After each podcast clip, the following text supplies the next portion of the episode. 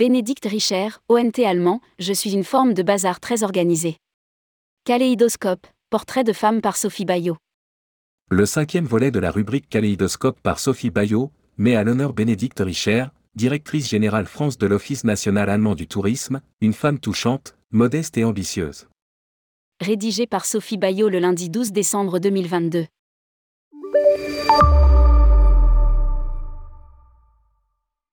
La première fois que j'ai rencontré Bénédicte Richer, j'avais été touchée par l'attention non feinte qu'elle portait à autrui. La simplicité et le sourire dans un même élan. Gratuit. Une vraie gentille. Une femme touchante, modeste et ambitieuse. Oui, tout va ensemble et cette entièreté est à la base d'un engagement professionnel sans faille et d'une très jolie carrière qui ne demande qu'à s'épanouir encore.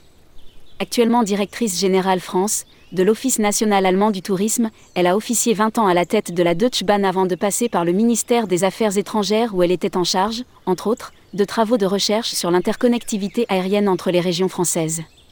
Et pile au milieu de sa mission, elle se retrouvera au cœur de la crise du Covid avec toute la pression inhérente à la situation. Bref, maîtrisée, tant les rouages administratifs et sensibles des ministères que l'opérationnel plus belliqueux sur le terrain parmi des organisations enchevêtrées, de manière parfois illisible, admettons-le, est donc un vrai savoir-faire. Rester diplomate, discrète mais parvenir à passer les bons messages aux bonnes personnes au bon moment avec conviction, un talent. Elle cumule les deux. On dit bravo. Arrêter le café et le thé pour passer à la tisane au lieu de ralentir le rythme Ah.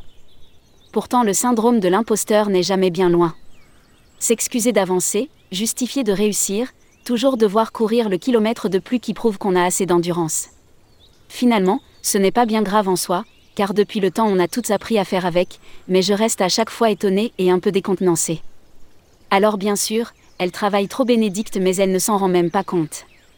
No comment? Et je ne suis pas certaine d'avoir bien saisi son principe d'ailleurs, arrêter le café et le thé pour passer à la tisane au lieu de ralentir le rythme? Ah, Rallonger aussi ses journées avec une routine de sport ici, d'accord, et encore un autre truc par là, bof. Voilà, on y est, bienvenue dans le monde de la femme moderne qui remplace les obligations par des contraintes et qui gère les choses au lieu de les vivre. Elle court, elle court Bénédicte. Maman formidable qui n'a manqué aucun match pour accompagner, encourager et suivre son fils Xavier au handball parfois jusqu'à Trifouilly. Léoa entre deux réunions. Une fille aînée Agathe, brillante aussi qui a choisi le droit ses enfants, sa vie. Et désormais un tiercé, gagnant. La vie est faite de chapitres. Certains méritent une pause pour cesser d'être en permanence dans la culpabilité. Je suis une forme de bazar très organisée. Je suis une forme de bazar très organisée, dit-elle en riant. Bénédicte de la trempe, comme on dit. Peut-être que l'explication pourrait remonter à son année de première, au collège, en pension chez les bonnes sœurs? Un prof d'allemand zélé avait alors suggéré à ses parents de l'envoyer carrément étudier en Allemagne car sa pratique de l'allemand était nulle. Étant donné que c'était sa seconde langue, elle n'y avait accordé aucune importance. Sa maman, si. Dommage. Convaincue que c'est pour le bien de sa fille et ses futurs succès, sa maman va donc louer un camping-car, y ranger toute sa chambre et partir l'installer en Allemagne du Nord. Arrivé au mois d'août sous la pluie, adieu déchirant. Don tact. 17 ans, loin de tout le monde, plus 10 KGS en 3 mois, des océans de larmes, tous les cours en allemand le matin, tous les cours du CNED l'après, midi pour préparer aussi le bac en français. À Noël, elle a espéré qu'il venait en famille lui rendre visite pour la ramener. Loupé, alors, me dit-elle, j'ai eu comme un déclic. C'était clairement foutu de penser rentrer plus tôt. Il fallait donc aller jusqu'au bout. Là, elle m'apprend qu'elle en profitera pour passer le permis de conduire. Je découvre à cette occasion qu'en Allemagne il faut connaître par cœur chaque pièce du moteur en plus du reste et suivre des stages à la Croix-Rouge. Je cesse ici toute comparaison. Elle mérite tellement plus de lumière. En revanche, j'envisage mieux pourquoi elle a acquis cette pugnacité et l'agilité de jongler avec dix choses à la fois. Heureusement, il y a des pauses dans son tourbillon quotidien. Elle se requinque au grand air de manière générale. Affectionne les sommets et les randonnées à la montagne pour contempler des paysages qui la ressourcent tout entière elle reprend son souffle également à La Rochelle. Le long des chemins du littoral pour de longues balades à vélo. Encore plus jolie qu'une chanson de montant, la mer d'un côté et de l'autre rien, que la nature et son amoureux.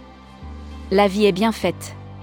Ce qui la calme enfin, ce sont les travaux manuels, avoir les mains dans la terre, la pâte à brioche ou la peinture et la colle, canalise son énergie débordante. Elle est émouvante Bénédicte dans la simplicité de ses confidences et sa pudeur contenue. On la reconnaît sans la connaître tout à fait. L'éducation encore. Elle mérite tellement plus de lumière. Ça tombe bien, elle a de belles idées à mettre en scène. Entrepreneuse, directrice générale du tour opérateur UOC, un océan de croisière, de Cunard France et de l'agence de communication So Between, Sophie Bayot est la créatrice du Mag Effet de style créateur de tentation. Engagée au sein de différentes instances du tourisme, CETO, EDV, Visit USA, CLIA, Sophie participe à l'association Femmes du Tourisme. Elle rédige régulièrement des chroniques dans Management et Capital et rejoint Tourmag pour une galerie de portraits de femmes de l'industrie du tourisme et des loisirs. Retrouvez tous les portraits de Sophie de Bayot.